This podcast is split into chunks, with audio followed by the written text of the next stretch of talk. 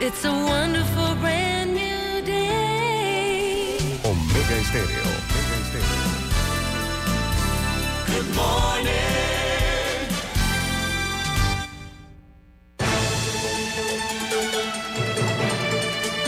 7.30 de la mañana en Panamá. Inicia en perspectiva la información y análisis de las noticias locales e internacionales. En perspectiva Con Guillermo Antonio Adames, Rubén Darío Murgas y Camila Adames Arias. En perspectiva, un análisis para las mentes inteligentes. En perspectiva, Por los 107.3 de Omega Estéreo.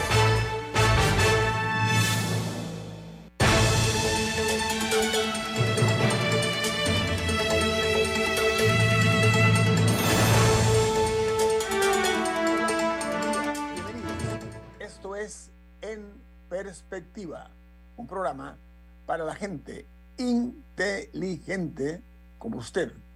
Hoy es 28 de junio del año 2023. Este programa es presentado por Café Lavazza, un café italiano espectacular que puedes pedir en restaurantes, cafeterías, sitios de deporte o de entretenimiento, te da la bienvenida a En Perspectiva. Pide tu Lavazza. Bueno amigos, como siempre es un gusto saludarles desde la capital de la República de Panamá, recordándoles que este programa se ve en vivo, en video, a través de Facebook Live, en sus teléfonos móviles, en sus celulares, también en sus tabletas, en sus computadoras. De igual manera, nos pueden sintonizar en el canal 856, 856 en sus televisores, canal 856 en la app de Omega Stereo disponible tanto en Play Store como en App Store y en una app gratuita que se llama Tuning Radio. Todos los programas de En Perspectiva quedan colgados en YouTube. Gracias por estar con nosotros. Las noticias que son primera plana, los diarios más importantes del mundo son las siguientes. El New York Times titula, Lukashenko dice que durante la revuelta, Vladimir Putin sugirió matar al jefe de Wagner. El presidente Alexander Lukashenko dijo que Putin había mostrado eh, al presidente eh, que se- le, le dijo a Putin, él, Lukashenko, que no se precipitara, eh, eh, argumentándole y sugiriéndole que una mala paz es mejor que una cualquier guerra, dijo Lukashenko. El Washington Post titula, mientras el Kremlin intenta proyectar unidad, los rusos continúan enfrentando divisiones. A pesar de los esfuerzos de reafirmar la fuerza del presidente Vladimir Putin después del motín fallido, las explicaciones del por qué a Prigozhin eh, se le permitió escapar sin castigo parecían eh, inicialmente eh, escasas, lo que ha resultado en la generación de dudas sobre la competencia de Vladimir Putin en tiempos de crisis.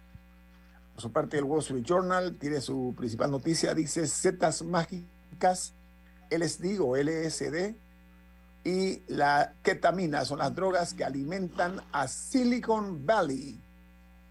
Dice el Wall Street Journal que empresarios como Elon Musk y Sergey eh, Brin son parte eh, de un movimiento psicodélico eh, que sus defensores esperan eh, que se amplíe las mentes para mejorar la vida y la producción en los avances comerciales. O sea, estos hombres están ingiriendo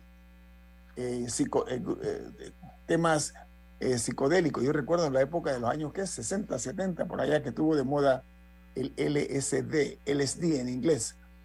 Una noticia que ha impactado muy fuerte se genera en Brasil, porque el Tribunal Superior de ese país halló culpable de abuso de poder a Jair Bolsonaro y pidió su inhabilitación por ocho años.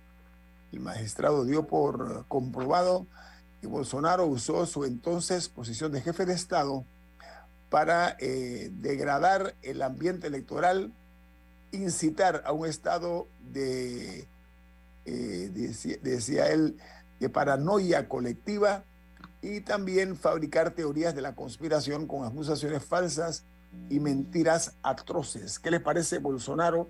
El otrora todopoderoso ha sido condenado. Eduardo Lenjo, buen día, ¿cómo está?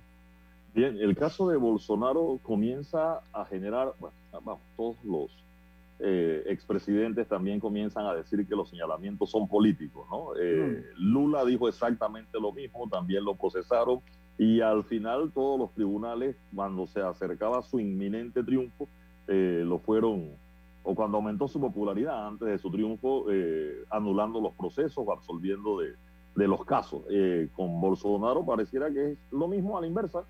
Eh, hay que ver dentro de cuatro o cinco años, cuando se está acabando el gobierno de Lula, qué va a pasar con Bolsonaro. Eh, si es que va, porque él ha dicho que pretende regresar. Así que si tiene la energía y la capacidad y la popularidad, eh, que no te sorprenda que comiencen a salir otras cosas de esos países. Gracias, Eduardo. Bueno, en los Estados Unidos, el New York Times titula en su primera plana, dice, las escuelas llevan a la policía de regreso a los campus. De esa manera, eh, eh, revirtiendo las decisiones de la justicia racial. La nota añade que el sistema escolar de Denver es el último eh, que se ha incorporado a esta medida de incorporar los oficiales de la policía dentro de las escuelas estadounidenses. Recuerden el tema de, de las balaceras y demás que se han presentado en escuelas estadounidenses. Y en Guatemala hay un análisis que habla de que el voto castigo y el voto de dignidad contra el status quo dieron la sorpresa electoral en Guatemala. Dice que cerca de dos millones de guatemaltecos le plantaron cara a un sistema cooptado por la corrupción en Guatemala. Le pasaron la factura al presupuesto del presidente Yamatei y al sistema que implantó él de persecución a los operadores de justicia, a los medios de comunicación y a los comunicadores también. Ahora, en el caso de Jan Matei y en el caso de Guatemala, eh, Guillermo, eh, Camila, yo no sé eh, su delfín o su ungido, eh, porque allí la esposa de Álvaro Colón y el otro señor que era como el octavo en la Arevalo, encuesta, Arevalo. A Arevalo. Bernardo Arevalo. Arevalo, son los que se- estarían en el balotaje, ¿no? O en la segunda Sí, los dos, son los dos, son los dos, son los dos que van Luego, balotaje. luego, entonces, ¿qué pasó con el candidato de gobierno? no? ¿Qué, qué tan atrás quedó el, el candidato de gobierno? no? Se la describo de esta manera, don Eduardo. Están, lo están viendo por el retrovisor. ¿Ok? Está un un término de, detrás de la ambulancia, ¿no? detrás de la ambulancia, como dicen aquí coloquialmente. Otra noticia se genera en Argentina porque dice que la, la justicia declara herederos del maestro Borges a los cinco sobrinos de su esposa y albacea, poniendo así punto final a la sucesión que durante meses atrasó, pero atrajo al mundo eh, cultural argentino. Y hay otra noticia interesante eh, que se genera en el Wall Street Journal, que hay un virus estomacal que se está propagando a través de los cruceros al ritmo más rápido que ha ocurrido en los últimos años. Recientemente ha habido 13 brotes de norovirus en cruceros en el año 2023, según los, eh, los expertos. En el año 2022 solamente ocurrieron cuatro. En lo que va del año 2023 ya van 13 brotes de norovirus. Camila. No, tengo una internacional muy interesante. Y Venga. es que a partir de hoy, los coreanos son dos, uno o dos años, la mayoría dos años más jóvenes. Esto es porque eh, a partir de hoy se, se pasaron al estándar internacional de contar la edad, o sea, desde que uno nace y eh, que uno suma un año en la fecha de del día en que nació el año siguiente, o sea, en el cumpleaños. ¿Por qué? Porque en Corea había hasta hoy dos sistemas tradicionales para contar la edad. La primera es que sumaba, todo el mundo sumaba un año más los primeros de enero. O sea, ese era como el cumpleaños de todo el mundo. Primero de enero sumabas un año de vida.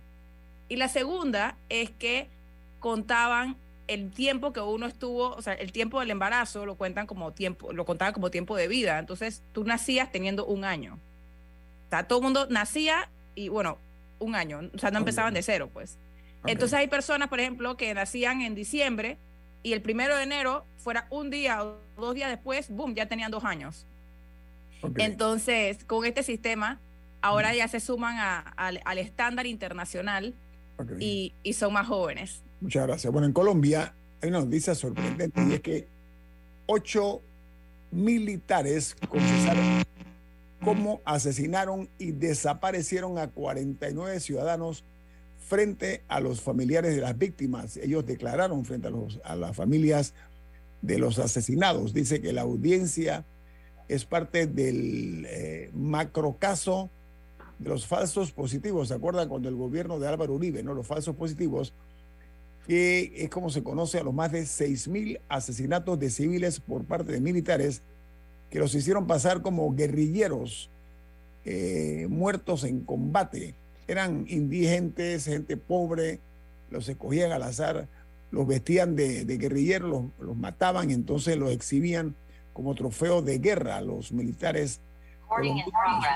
Entonces, eh, la nota añade eh, lo siguiente, dice que eh, estas, estas personas, eh, en este caso que están siendo declaradas, se habla de que varios generales han negado su responsabilidad, pero varios soldados y coroneles la han admitido, dice la nota internacional desde Colombia. Y en Costa Rica, la sala cuarta ordena la restitución a directivos de la Caja Costarricense de Seguro Social, dictada eh, recientemente por el Consejo de Gobierno. Este fallo ratifica el principio de autonomía constitucional de la Caja Costarricense de Seguro Social. Mientras eh, hay una nota que dice que la Corte Penal Internacional reanuda la investigación sobre las violaciones de los derechos humanos en Venezuela. El presidente Nicolás Maduro asegura que el proceso en su contra está impulsado por los Estados Unidos de América. Y una noticia inquietante, unas declaraciones que dio ayer, disculpen, el presidente de Bielorrusia, el presidente Lukashenko, él se llama Lucas Lukashenko. Este hombre dijo ayer, eh, y de manera eh, eh, muy convincente aseguró que la amenaza de un nuevo conflicto mundial nunca ha estado tan cerca como hoy y advirtió que si Rusia se derrumba, quedaremos todos bajo los escombros y moriremos todos. Está anunciando algo apocalíptico, ¿no? Lukashenko añadió que se está tratando de agitar la región y también eh, está tratando de desorientarse a la gente para imponer unas nuevas reglas y un nuevo orden mundial. Por su parte, en El Salvador, una encuesta de la Universidad Centroamericana de José Simeón Cañas dice que las familias eh, en El Salvador tienen como principal preocupación la situación económica en sus hogares y se refieren al alza en el costo de la vida, particularmente en los alimentos. Mientras en Perú se informa que el país eh, se infesta de hoja de coca. Dice que de casi 100 mil hectáreas de terreno, un 90% va al tráfico ilícito de drogas, registrándose un incremento del 18% de la hoja de coca. Y Cerro en México, donde hombres armados interceptan y se llevan a 14 trabajadores de la Secretaría de Seguridad de Chiapas.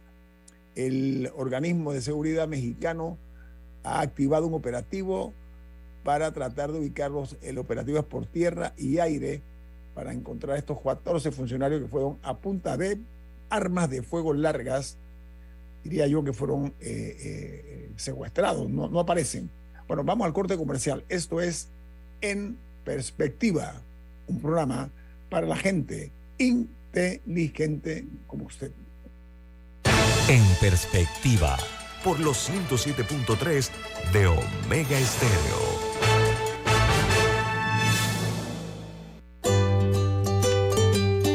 En la vida hay momentos en que todos vamos a necesitar de un apoyo adicional. Para cualquier situación, hay formas de hacer más cómodo y placentero nuestro diario vivir. Sea cual sea su necesidad, en Hogar y Salud los apoyamos haciéndole la vida más fácil, porque contamos con la experiencia necesaria para recomendarle lo que usted necesite. Recuerde, Hogar y Salud les hace la vida más fácil. Atención, amigos de Veraguas, ya abrimos nuestra nueva sucursal en Boulevard Santiago. Estamos abiertos en todas nuestras sucursales del país y le hacemos su entrega de forma gratuita en Panamá Centro. Para mayor información, puede consultar en Instagram y Facebook. Grupo Clásico, 30 años brindando las últimas tendencias de la moda. Con Hugo Boss, Clásico Womo, Suit Supply y Clásico Off, el grupo de tiendas de ropa masculina más elegante del país. Hugo Boss, marca número uno en el mundo de la moda masculina. Clásico Womo, una selección de la moda europea más exclusiva en un solo lugar. Suit Supply, la tienda que está rompiendo el estereotipo de la ropa masculina. Clásico Off, los mejores precios en tus marcas favoritas. Visítanos en los mejores centros comerciales del país. Grupo Clásico, 30 años liderando la moda masculina en Panamá. Omega Stereo tiene una nueva app. Descárgala en Play Store y App Store totalmente gratis. Escucha Omega Stereo las 24 horas donde estés con nuestra aplicación totalmente nueva. En perspectiva, por los 107.3 de Omega Estéreo.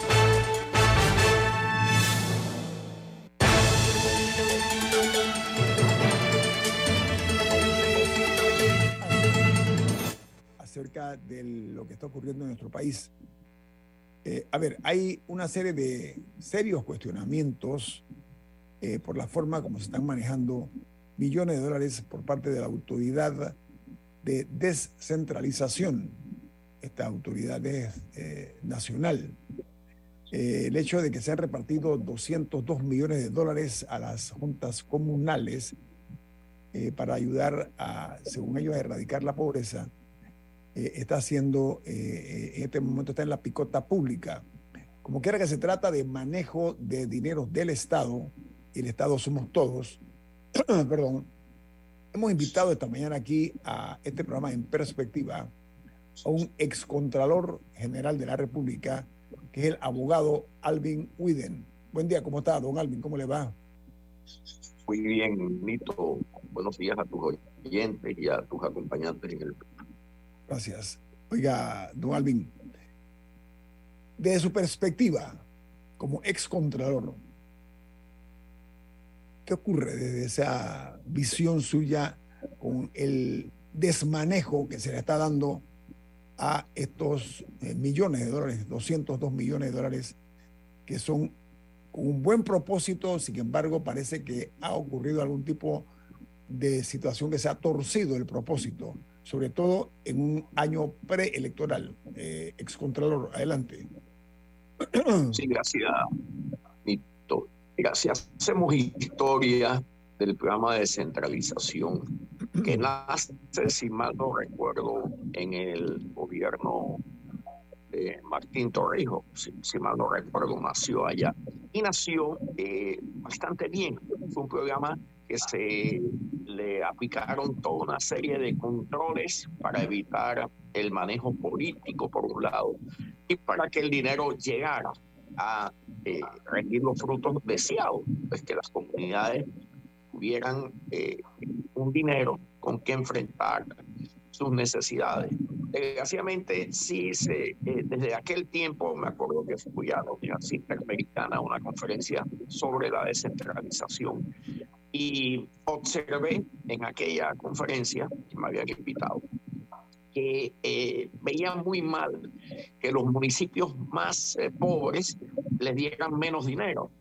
La descentralización, tal como se, se aplicó, establecía que los, eh, los, los municipios subsidiados, los que no tenían ingresos del impuesto de inmueble, que era la base de apoyo financiero de la descentralización, iban a recibir eh, todos por igual hasta 500 mil dólares de, de, apoyo a la descentralización. Y los eh, municipios que recaudaban impuestos inmuebles, entonces recibían una cantidad cuantiosa. Cuando veías eso en la realidad, encontrabas que el municipio de Panamá, por ser el lugar en donde más impuesto inmueble había, eh, recibía o recibe 80 millones de dólares y los municipios más pobres recibían 500 mil. Esa vieja queja, eh, ¿cómo la resolvieron? De la peor manera que podían haberlo hecho. En vez de invertir la carga, en vez de establecer que los municipios subsidiados, los municipios pobres, los que no tenían impuesto inmueble, recibieran uno o dos millones y ese dinero se le restaba a los municipios ricos. Le hace entonces eh, David, eh, le hace entonces eh, Panamá, el municipio de Panamá, le hace entonces Colón, en fin, todos los municipios grandes, los municipios en, en donde hay edificaciones, en donde hay impuestos inmuebles, no debían recibir esa cantidad de dinero, porque las obras estatales siempre están centrados en estas cabeceras. Por ejemplo, es un despropósito darle al municipio de Panamá 80 millones de dólares que el municipio de Panamá no sabe qué hacer con esa plata, porque a él le sobra ingresos municipales. Entonces, los municipios más desposeídos, los municipios con más corregimiento, los municipios más pobres recibiendo 500 mil. Para enderezar ese entuerto creado. Entonces, se inventaron los diputados, porque el problema viene de los diputados se le está achacando responsabilidad a la dirección de descentralización, pero ella es un ente ejecutivo, ella ejecuta lo que las leyes establecen. Y entonces hicieron la movida esta municipal que tenía además un propósito evidentemente político, pues de parte de los gestores de la ley, eh, eh, específicamente eh, los diputados, de encontrarse con un botín, un botín insospechado. ¿Cuál era el botín? generar en el presupuesto nacional un fondo adicional para hacerle justicia a las juntas comunales y municipios pequeños, pero haciendo la justicia entonces de manera politizada. Y esa es la parte que está mal. Politizada en el sentido de que se le da los recursos a esos municipios pequeños, pero con un doble propósito. Además de ayudar a la comunidad, eh, darle entonces el el tema del subsidio económico para que sus eh, candidatos, su gente, pueda recibir beneficio político de ello, lo cual no era la idea en la ley de descentralización. La ley de descentralización trató de despolitizar el tema, pero los diputados se encargaron por vía de esa reforma y crearon, crearon entonces mecanismos, eh, aduciendo que las juntas comunales no tenían estructura para el manejo de ese dinero entonces las liberaron de una serie de condiciones formales que tenía la descentralización por vía de eh, licitaciones públicas obligatorias y entonces lo que crearon fue eh, convocatorias vía tablero que todos sabemos a qué se prestan las convocatorias vía tablero. Nadie se informa que existe el acto, solamente los allegados a los funcionarios son los informados y los que participan del acto.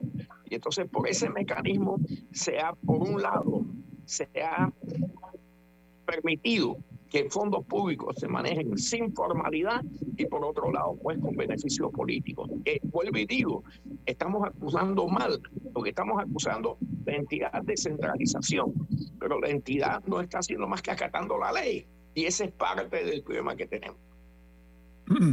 Ok, señor Widen, ¿cuál es su interpretación de una declaración que dio el señor presidente de la República, Laurentino Cortizo Cohen, en Colombia. Se reunió con un grupo y dijo, hay algunos casos que la Contraloría de la República tiene que hacer su trabajo, que es el rol de la institución de control en una democracia. ¿Qué le parece esa declaración del presidente? Bueno, la declaración del presidente es muy bonita, pero es que el señor presidente olvida que no es que hay algunos casos. Debía recordar que en todos los casos la Contraloría tiene que cuidar los fondos públicos. Y el presidente, desgraciadamente, sus palabras no son consecuentes con sus actos. Porque hace apenas dos meses eh, eh, sancionó una ley que no obliga al Contralor a investigar eh, deja al Contralor el derecho de escoger qué investiga.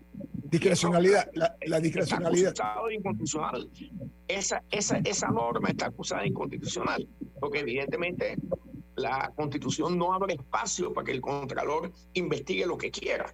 La, la Constitución obliga al Contralor a investigar todo.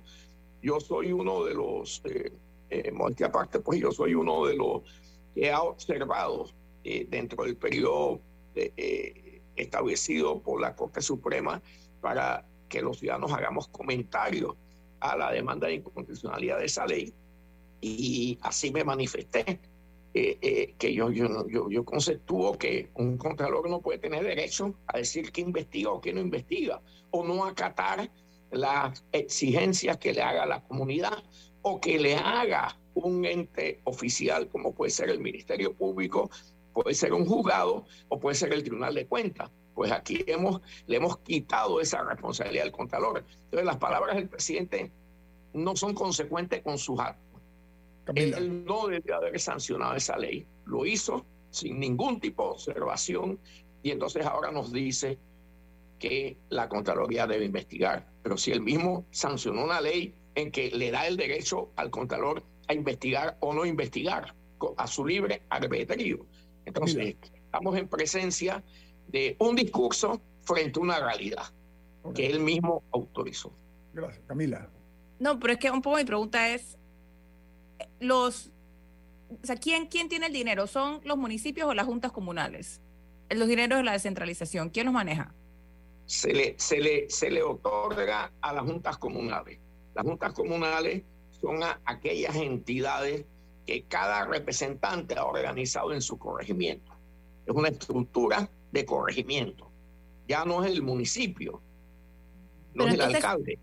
Ok, ¿y, ¿y quién es la persona responsable por esos fondos? O sea, que si alguien llega, dice ok, a ustedes se les entregaron dos millones de dólares, ¿en qué se lo gastaron? Quiero ver. ¿Quién es, el, El- res- quién es la persona el- responsable? el representante colectivamente con la Junta Comunal, son los responsables. O sea, la- eh, el, el que, eh, el que controla la Junta Comunal es el representante. Bueno, y él es un corte Eduardo creo que iba a comentar Sí, algo. sí. Vamos, Eduardo, permiso. Respeto el corte y cuando regresemos. Sí, cuando regresamos, Eduardo Linjón le tiene una pregunta a usted, ex Contralor Alvin Widen, aquí en Perspectiva, un programa para la gente inteligente como usted.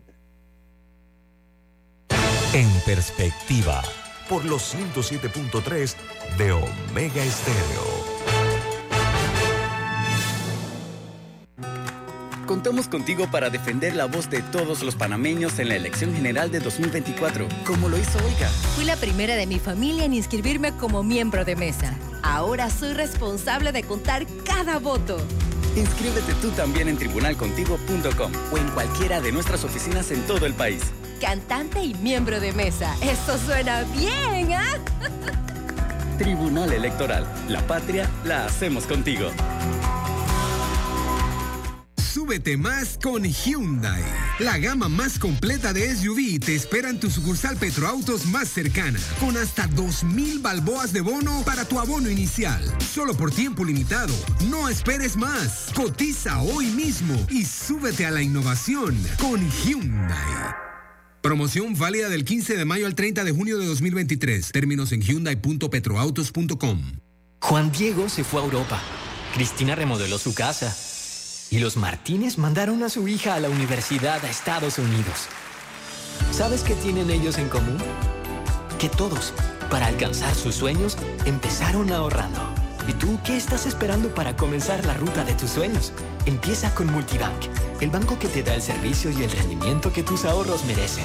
Para alcanzar tus sueños más rápido, comienza aquí, en multibank.com.pa. Omega Stereo tiene una nueva app. Descárgala en Play Store y App Store totalmente gratis. Escucha Omega Stereo las 24 horas donde estés con nuestra nueva app. en perspectiva, Por los 107.3 de Omega Estéreo.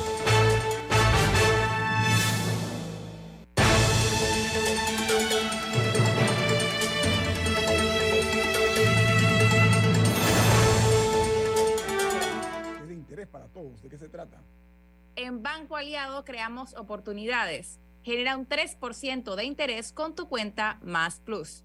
Banco Aliado, tu aliado en todo momento.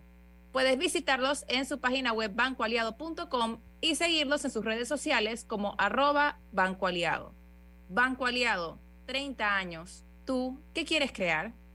Hay una frase que dice, no hagas algo bueno que parezca malo, una frase muy conocida. Estamos platicando con el ex Contralor General de la República, el abogado Alvin Widen, acerca del tema tan cuestionado, que está, como dije, eh, hoy día ocupando titulares en los medios más importantes, que es el tema de la descentralización. Eduardo Niñón, adelante. Sí, para el Contralor Alvin Widen Gamboa, me gusta mucho su segundo apellido porque es el apellido latino, ya lo hemos hablado él y yo sobre eso.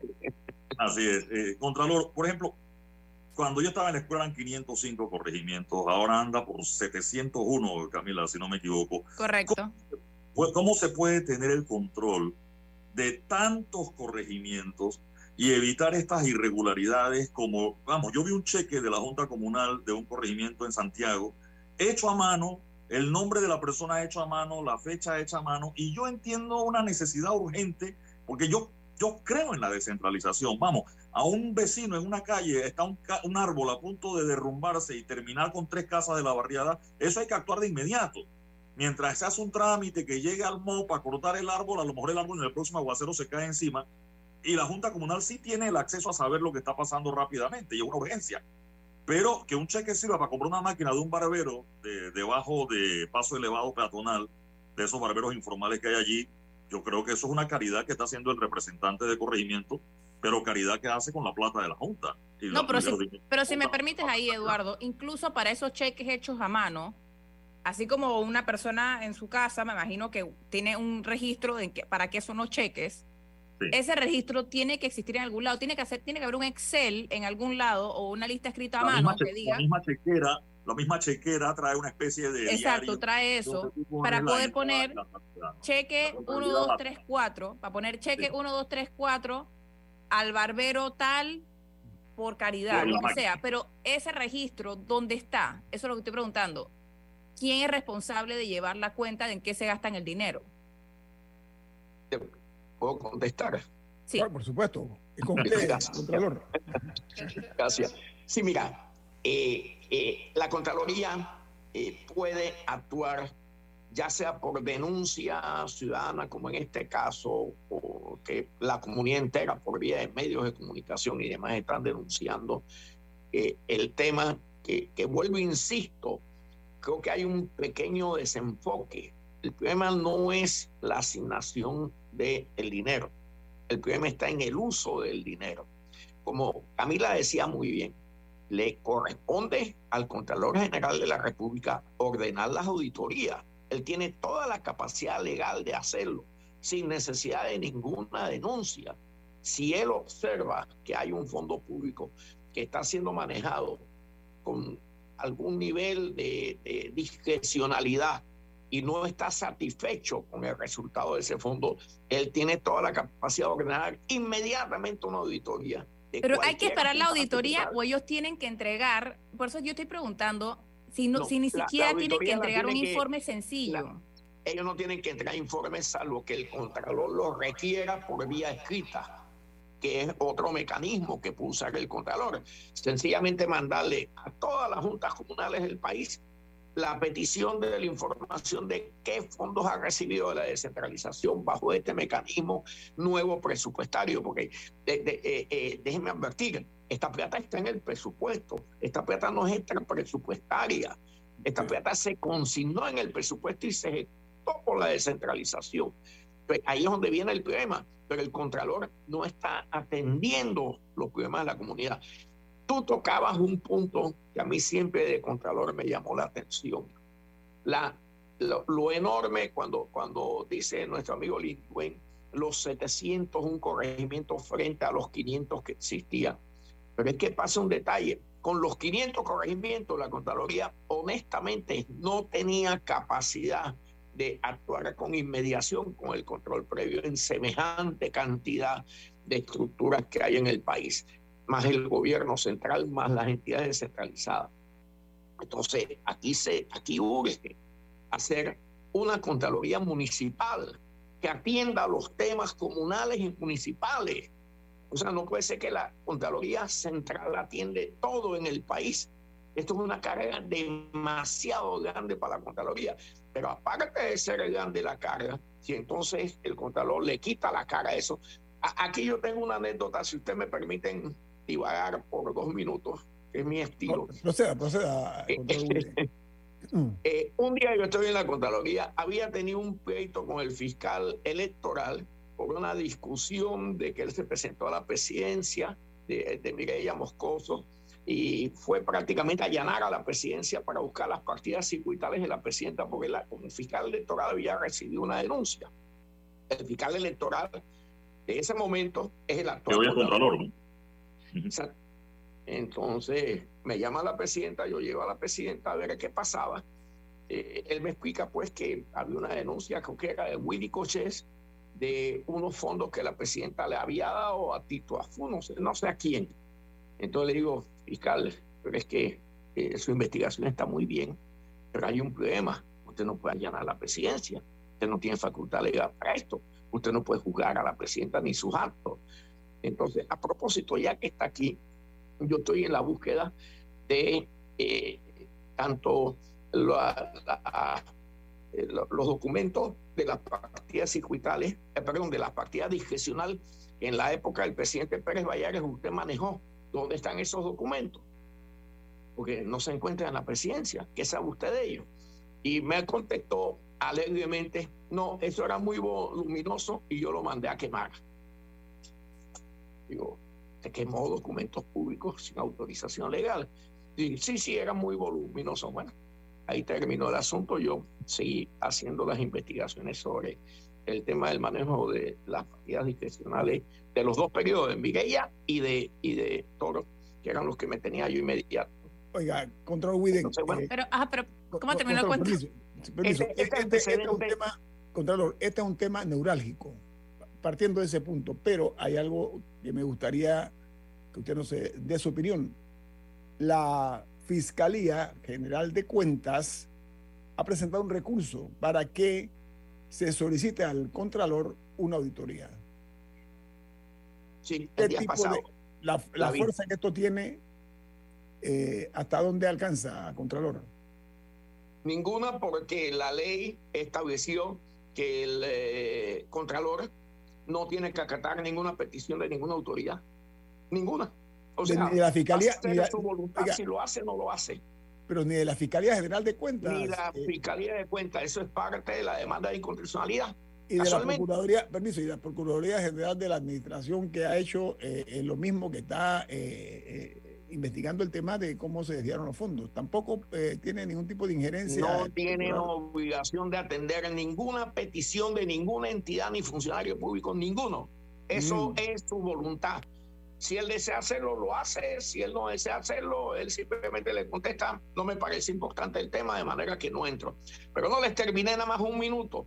Ajá, sí. Lo que pasó, como teníamos ese conflicto con el fiscal, de pronto me llaman por teléfono que en vivo, TV2, tenía al fiscal electoral en Zambú, no sé dónde, metido en, en San en Ariel, no me acuerdo dónde era, y que había encontrado a un eh, representante con una chequera firmada en blanco y que lo había arrestado y que, y que pues eh, estaba, iba a iniciar el proceso al Contralor por el manejo de ese representante de esa chequera. Yo, me eché a reír, digo yo, ¿qué tengo que ver con un mal manejo de un representante que se le dio firma y que da un cheque eh, firmado en blanco? Esto, esto- esta, esta ñamería, ¿qué es? Pero era evidentemente para exhibirme, ¿no? Pero eh, es lo que digo. Ahora resulta que él, que estaba tan acucioso cuando era fiscal electoral, que no le correspondía hacerlo, se iba a San Blas, Darien, no sé dónde. Sí, creo que era Darien, porque era la diputada eh, agronofista, aquella famosa cuando la toma de posesión de Mireya. Eh, era en Darien. Eh, Sí, la, Lai, esa, Lai, eh, Lai. ella la Lai. Y entonces, a- ahora resulta que la Contraloría no investiga. O sea que hay que prácticamente hacer un movimiento nacional para que vaya a investigar el uso de unos fondos públicos en 200 millones de dólares. Pero es Ahora, que, yo- pero es que yo sigo sin entender, yo sigo sin entender por qué o sea, no que no sea importante, pero ¿por qué hace falta hacer una auditoría, una investigación? En verdad no, en verdad no existe informe en ningún lado, en ninguna oficina de estas juntas comunales que diga así nos gastamos un millón de dólares. O sea, no, no, existe eso. No existe informe. No existe informe y, y, y, y debe existir a requerimiento, porque voluntariamente no lo hacen. Claro, yo, yo coincido contigo, debía ser debía haber un principio y me parece muy buena idea en el futuro establecer una ley de que todo funcionario que maneja un fondo público debe, en el término de la distancia, o sea, inmediatamente ejecuta, debe preparar un informe y mandarlo a la Contraloría de cómo usó el dinero. Eso, eso sería una, mira, sería una cosa conveniente. Descentralizamos los fondos, pero no descentralizamos los controles. Repite, Eduardo repite. Es que descentralizamos los fondos, pero no descentralizamos los controles. Ahora, yo quería referirme a lo que comentaba el Contralor Widen sobre eh, que el Contralor decide si investiga o no. Eso es con la ley nueva, ¿verdad? Eh, recientemente sancionada, pero es que con la ley anterior el Contralor estaba obligado, pero muchas veces recibía la solicitud de investigación y por falta de recursos, de auditores, de tiempo, las investigaciones se quedaban allí y nunca salía la auditoría de la Contraloría y se prescribían los casos y se prescribían los términos, ¿no? Me permite interrumpirte, eso pasaba cuando el Contralor quería que pasara, porque eh, en Contraloría sí hay eh, la capacidad humana, hay los técnicos necesarios para hacerlo, pero si un Contralor políticamente actuando no quería investigar, evidentemente tenía todas las excusas para demorar.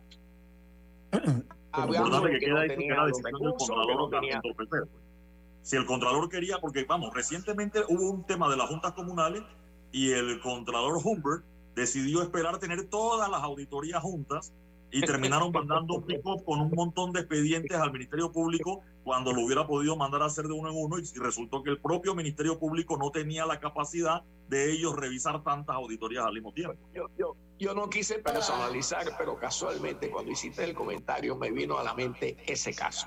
Me vino a la mente ese caso porque había un manejo político. ¿Cuál era el manejo político?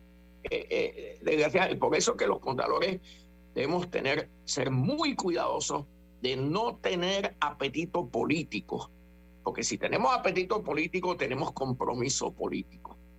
Y desgraciadamente en una época el contador Humbert tuvo apetito político, eso fue un hecho público y notorio, y evidentemente no quería atacar a sus futuras bases electorales. Entonces esas auditorías quedaron prácticamente eh, como le digo, eh, eh, en el abandono, en, en, el olvido, porque judicialmente no se pudo, y al sol de hoy no se ha podido procesar a muchos representantes por esos fondos, porque simplemente las auditorías o no fueron eficientes, o no se entregaron, o se entregaron mal hechas.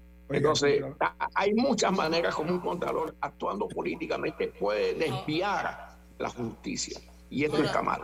Por eso yo, yo, yo me inclino más por la fórmula de crear una, una institución municipal de Contralorías para tener el Contralor más acceso, porque a mí me invitaban a la Junta, a, esa, a esas asambleas provinciales de corregimiento y, y, de, o de municipio. Y sí, nunca tenía tiempo de ir, porque eso es imposible, tenía que estar mandando delegados. O, sea, tú, tú, no puedes, con la carga de trabajo que tiene la Contraloría, atender los problemas municipales con la eficiencia que debía tener. Oiga, Contralor, tengo un corte comercial, le voy a robar unos minutos más al regreso, ¿sí? ¿Me permite? Viene, viene más aquí en su programa En Perspectiva, un programa para la gente inteligente como usted. En Perspectiva por los 107.3 de Omega Estéreo. Si desea que sus colaboradores trabajen desde su casa, podemos ayudarle. En Solutexa somos expertos en aplicar la tecnología a las técnicas y trabajos de oficina. Contáctenos en solutexa.com.pa o al 209-4997. Solutexa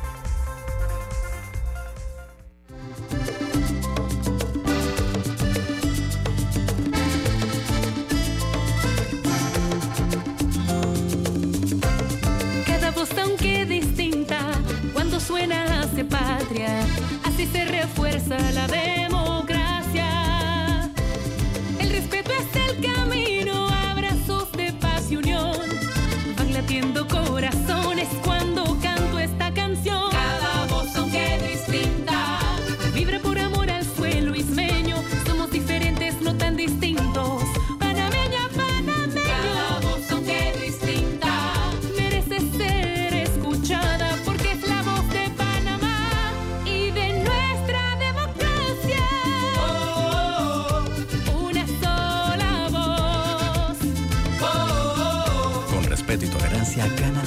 Democracia y gana la paz.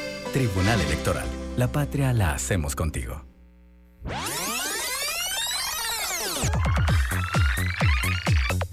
Omega Stereo tiene una nueva app. Descárgala en Play Store y App Store totalmente gratis. Escucha Omega Stereo las 24 horas donde estés con nuestra aplicación 100% renovada. En perspectiva, por los 107.3 de Omega Estéreo.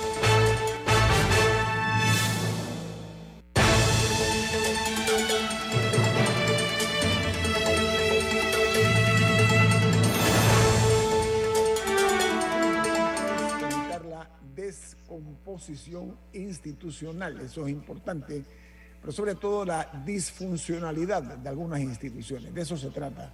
Por eso tenemos invitado esta mañana aquí al excontralor general de la República, el abogado Alvin Widen. Don Rubén Murga, adelante.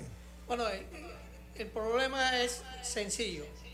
Nosotros no podemos convertir a los representantes de corregimiento, que ya... Acérquese al micrófono, Rubén, por favor, acérquese un poquito más al. Ajá, a los- ajá. Sí. Continúe. Eh, no, no- no podemos convertir a los representantes de corregimiento en funcionarios de manejo de fondos públicos. Eh, eh, eso es como los diputados.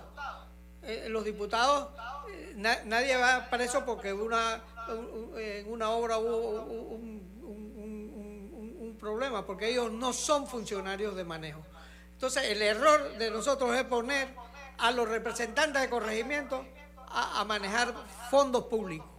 ¿Por qué De- si ellos tienen que hacer obras? Ellos son como mini alcaldes. Bu- bu- Bueno, pero pueden gener- pueden fomentar las obras, pero ellos no tienen que manejar el dinero. E- ese es el e- ese es el problema que estamos te- que estamos teniendo y, y- y vamos a hacer una una, una crueldad porque eh, en, en- en la asamblea de diputados los diputados no son no no son responsables de, de- de las obras que ellos mismos promueven porque ellos no manejan ese vamos dinero. A escuchar, vamos a escuchar la respuesta del Contralor Widen. Yo le voy a agregar Sí. algo nada más. Contralor, con mucha pena, porque esto tiene muchos claroscuros, ¿no?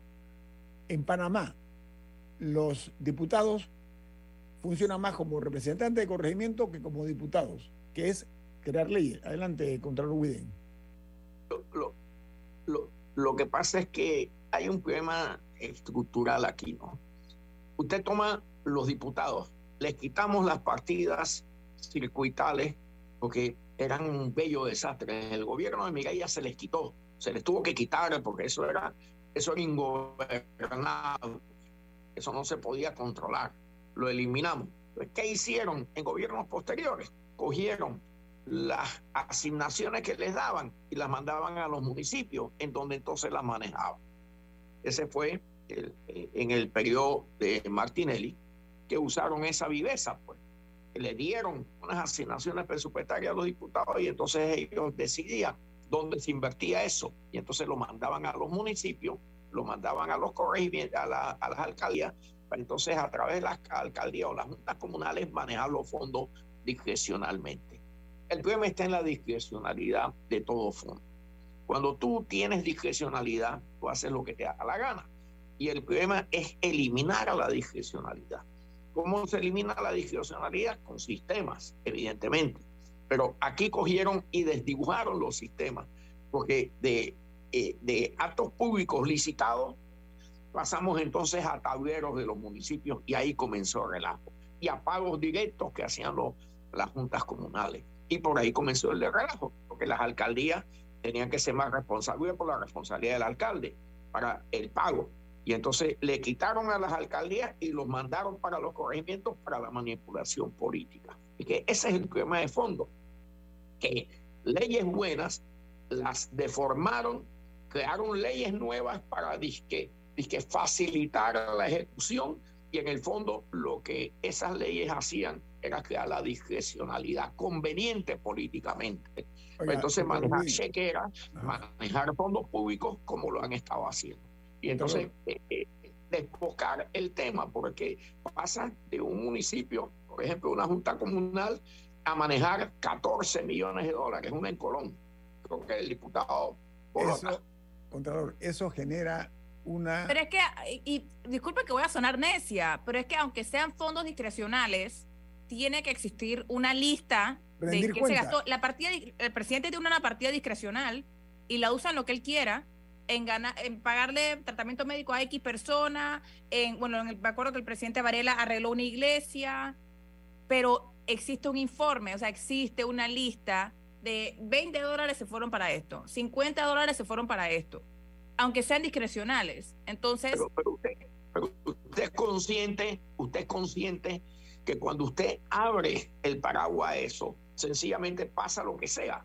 Porque, porque coger una lista del presidente, y a mí me pasó eh, como contralor, que observaba el manejo de los diputados con las partidas circuitales. Y, oye, eso era un horror. Se ponían en combinación con vendedores de enciclopedia. Y entonces cosas que costaban o que estaban desfasados, libros que valían un dólar en el extranjero, lo ponían en 500 dólares. Entonces no tienes manera de controlar eso cuando hay discrecionalidad. Porque, y entonces en, me acuerdo que había algo famoso, la enciclopedia sexual para una escuela primaria.